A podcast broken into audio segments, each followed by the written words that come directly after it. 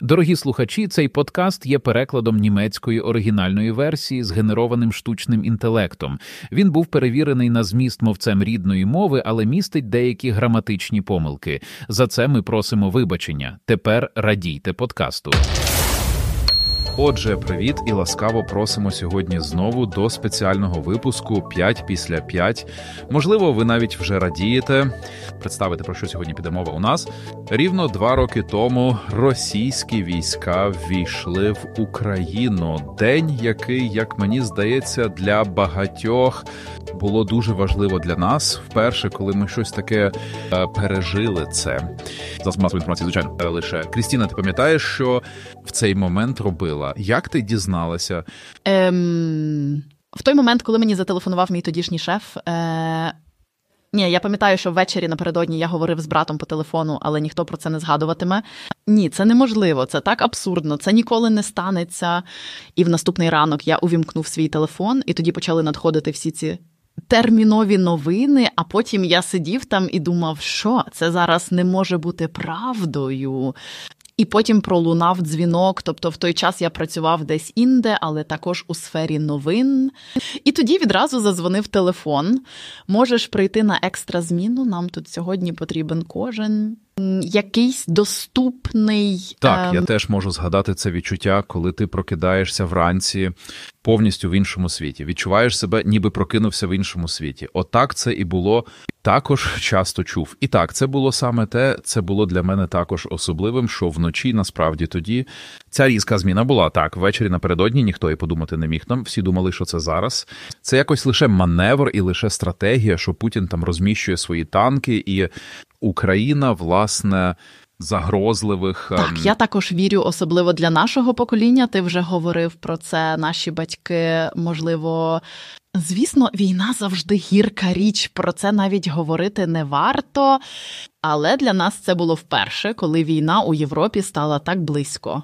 Такого раніше просто не було дано. І мені також сподобалось, як, наприклад, Олаф Шольц виголосив цю промову. Це облетіло весь світ, його промова поворотний момент це дійсно робить таке враження занепокоєння. І у мене я вважаю, це почуття досягло свого піку, коли Путін з самого початку якось так зробив атомне ескалаційне дослідження запалено. Що він там знову зробив? Якось він дав команду на готовність ядерної зброї чи щось точно, таке. Точно, точно. Це завжди якось обговорювалося. Багато експертів тощо. І дійсно було відчуття, що стається буквально що за лайно Точно, тут відбувається. Тут, я думаю, дійсно можна говорити про те, що був страх. Тепер цікаво, як ми почуваємося через два роки після цього. Я думаю, що чесно кажучи, можливо, треба трохи звикнути. Це трохи таке використовують ефект. Перед цим ми всі попереджали головним чином завжди те, що цей ефект звикання може бути таким небезпечним, особливо тому, що досі йдеться про фінансову та військову підтримку України. Що може зробити цей ефект звикання? Звикання ем, з цим займатися. Ми, звісно, також тут у Брауншвейгу поцікавились вашою думкою щодо цієї теми зараз. Мушу сказати, е, у повсякденному житті е, я стикаюся з цим е, досить рідко і в школі це також не є великою темою. Я вважаю, що презента тепер є справжньою точкою відліку для всього, що відбувається. Я трохи у курсі, але не настільки, щоб слідкувати за багатьма змі чи новинами. Для мене особисто все стає гірше, тому що колись я думав, ну це досить тимчасово, і ти швидко впораєшся. Іноді я все ще займаюся цим, але не так інтенсивно, як тоді, коли це було постійно в змі Отже, сьогодні у нас 24 лютого. Отже, друга річниця. Це питання стає більш помітним, присутнім на всіх рівнях. Останніми днями були екстрені засідання в Бундестазі скрізь. Бундестаг ФОН і так далі.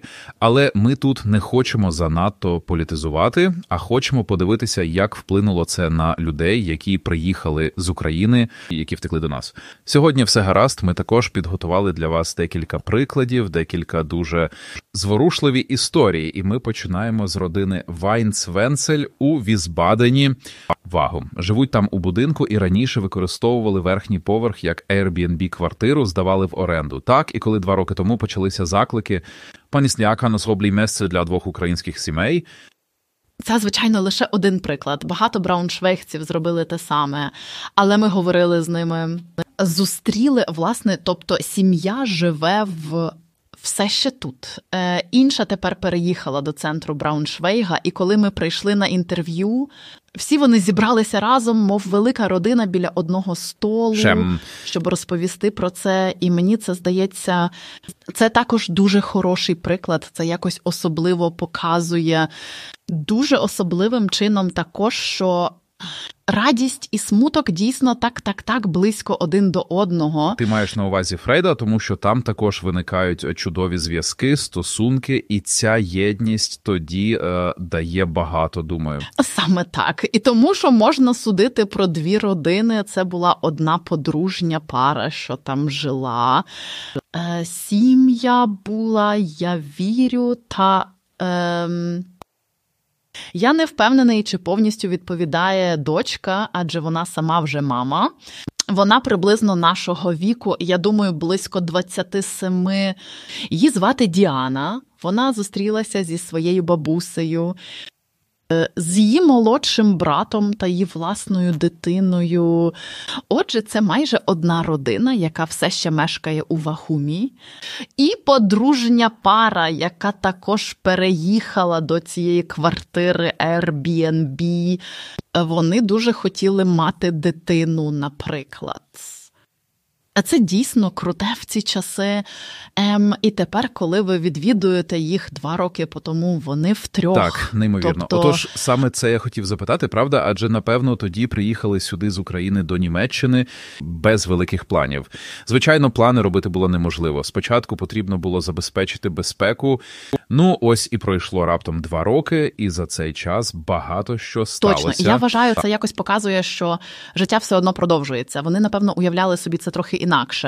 Я думаю, питання взагалі не в цьому, але зараз вони абсолютно щасливі, живуть в центрі Брауншвейгу ем, з їхнім, я думаю, трьом місяцям малого. Хлопчик, був хлопчик. Е, тепер. Е, водночас є ще брат Діани.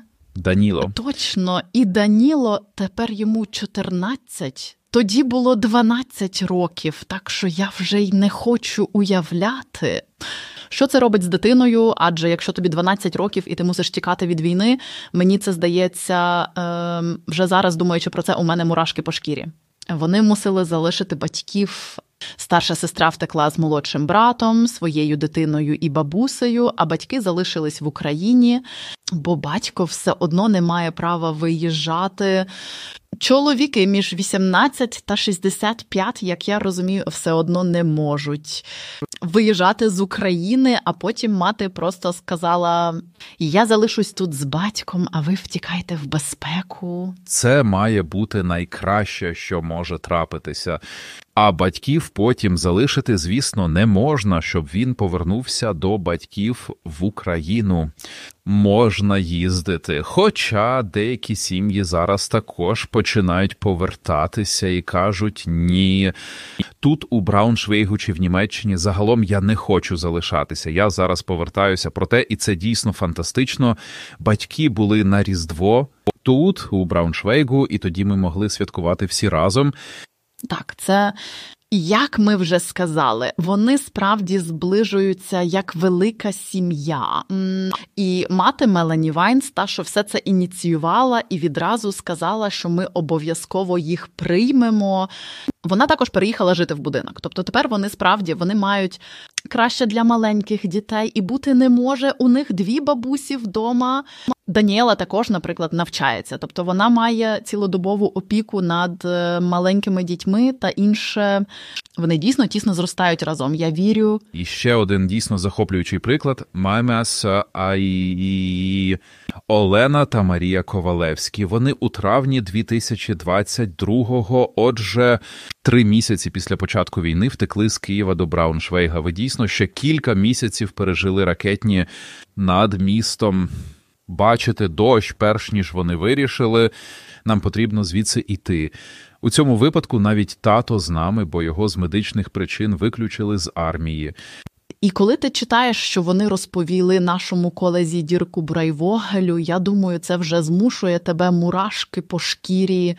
Ми розповідали, вони живуть у Києві на 13-му поверсі, і коли лунає повітряна тривога, їм, звичайно, потрібно якнайшвидше спуститися в бомбосховище. Ти ж не зможеш цього зробити в призначений час, а потім вони були десь на півдорозі. А потім ти чуєш, як ракети майже проносяться повз будинок, і ти весь час тільки і сподіваєшся. Будь ласка, нехай сюди не прилетить, але автоматично розумієш, що якщо вони влучать десь інде, це також не краще. Друзі, якісь віддалені знайомі, члени сім'ї, будь-де, незалежно від того, де ця ракета влучить. Е, Страждання після цього невимовно великі. І тоді виховувати там дитину.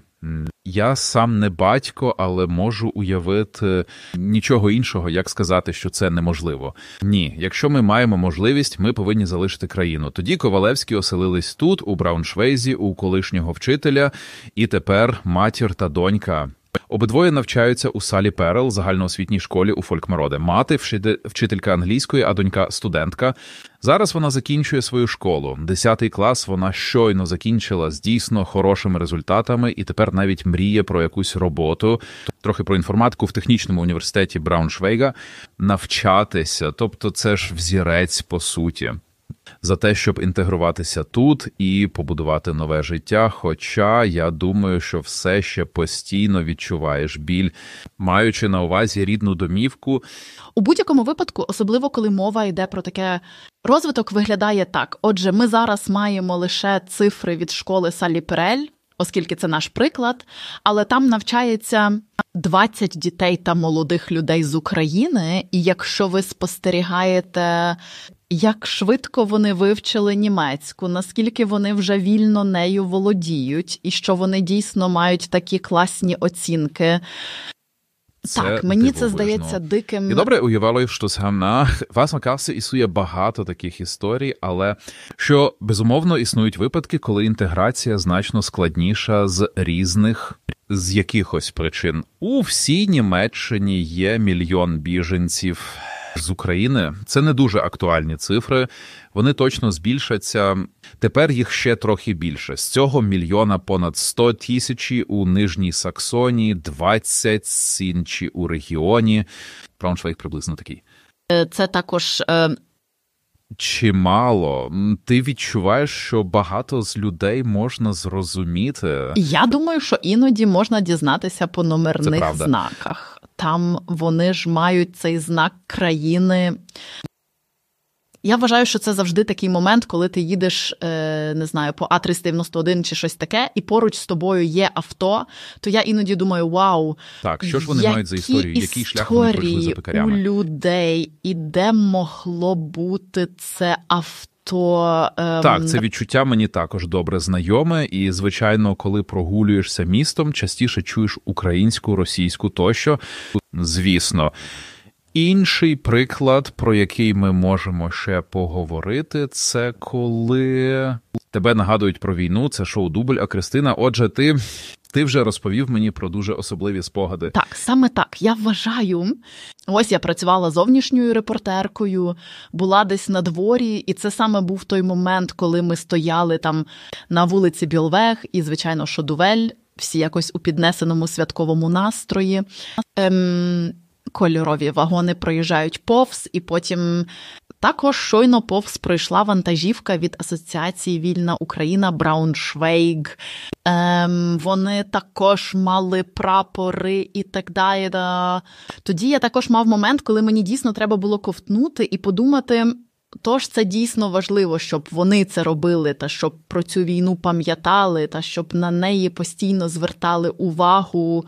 Ем, Але Точно, я знову подумав про це. Вау, яку історію вони можуть мати, ем, і вони не можуть так безтурботно святкувати, можливо, як Петер Мюллер із сусіднього будинку, який зараз стоїть біля траси і просто хоче забрати свої речі. У них, напевно, уже всі. Е, я не можу так безапеляційно говорити. Просто такий пакет, який усім доводиться нести. І іноді це, на мою думку, доволі важко. Так, але я вважаю це особливо, коли зараз так подумаю, просто дивовижним і якось також чудовим, що ми, люди, це якось здійснюємо. Це все узгодити. Мені дуже подобається, що вони були частиною цього шоу дуелі, і звичайно, це не означало, що всі раптом замовкли щось таке, але тоді просто з тими, хто Саме святкував, так, так. вони святкували. Отже, це на мою думку. Це надзвичайно важливе досягнення, коли вдається поєднати ці два світи веселощі під час шоу дуелі та цю жахливу тему. І вважаю це абсолютно не помилкою. Ні, зовсім ні. Е, Так, це дуже важливо. Ми спілкувалися з головою товариства Вільна Україна. Також знову говорив його звати Ігор Пірожик, і він також розповів, що готовність допомагати у Брауншвейгу дійсно неймовірна. Великий, і що клуб також значно останніми роками зростало, але він також трохи розповідає. Ти на початку говорив про допомогу грошима, і таке мова йде також про речову допомогу. Отаке так повільно е, так настає така втома, можливо. Е, спочатку було дуже багато людей, які пожертвували свої речі і таке інше. Все стане менше, каже він зараз. Про це вже нічого не чути, правда? Спочатку постійно казали, що тут можна приносити речі, там можна приносити речі. Щодня здавалося, якийсь вантажівка перетинав і так далі. Тепер ти нічого не зможеш зрозуміти. На жаль, треба сказати, звичайно, що потім настається втома. Матеріальні допомоги будуть, хоча менше, але все одно щось відбувається. Нещодавно, наприклад, зникли діалізні апарати з клініка на вулиці Зальздалумер. Це все ще важливо, щоб це сталося. Можливо, ми просто більше не помічаємо цього. Треба пам'ятати про себе. Звичайно, і можливо, тому навіть важливіше, що на вихідних зараз відбудуться пам'ятні заходи скрізь. У великих містах, як от Кельн, Берлін, тощо, звісно, там імовірно будуть великі є пам'ятні заходи, але і тут у нас у Брауншвейгу сьогодні зранку о 11-й годині перед міською радою, наприклад, також відбудеться мітинг. Так, у понеділок ми також маємо дискусію на панелі у медійному будинку в Брауншвейгу на цю тему. Хоча вона вже розпродана, ми пропонуємо вам пряму трансляцію. Посилягання залишимо для вас, як і всі інші історії, про які ми говорили у шоу нотатки. Вже друга річниця. Це, мабуть, найжахливіше. Час ці два роки пролетіли так швидко, на мою думку. І я також помічаю у собі, що м, тепер ми дійсно думаємо про цю тему зовсім по-іншому. Це нормалізація. З одного боку, це дійсно сталося, але з іншого, це надихає мене вірити, що ми все ще можемо це зробити. Стільки говорити про це, думати про це. І ще одна хороша річ, на мою думку, це те, що цей первісний страх зник і тепер, але все одно можна якось зуміти дивитися на майбутнє трохи оптимістичніше. Duels made a fry. Я також вважаю, отже, я маю на увазі, ми, ті, хто зараз не безпосередньо залучені, так легко про це говорити. Але один наш колега, як мені здається, почав свою статтю з цього і каже про позитивне ставлення до життя, яке мають багато. Біженці, які дійсно переживають тяжкі часи, мають родичів, що залишились там. Тут міг би взяти приклад один чи інший з нас. Справді взяти приклад, я вважаю, це дійсно е, найкращий приклад. Так багато позитивних історій. Звичайно, є і негативні, але так, ми всі маємо з цього приклад брати. Так, вже з самого початку говорили, що ця війна може тривати довго. Ну, чи зробимо ми наступного року до третьої річниці знову спецвипуск? Сподіваємось, ми, що ні. звичайно, на це не сподіваємось. Щиро дякуємо вам, що ви приєднались. І я ще одна. І якщо ви вчасно увімкнули, то можливо варто сьогодні знову звернути увагу на багато подій. Про тему війни в Україні о 11 годині ратуша у Брауншвейгу, наприклад. Але я думаю, буде і багато менших. П'ять після п'ятої, а інакше почуєте нас у звичний час у понеділок ввечері. До того, До того часу. часу. Бувай. Бувай.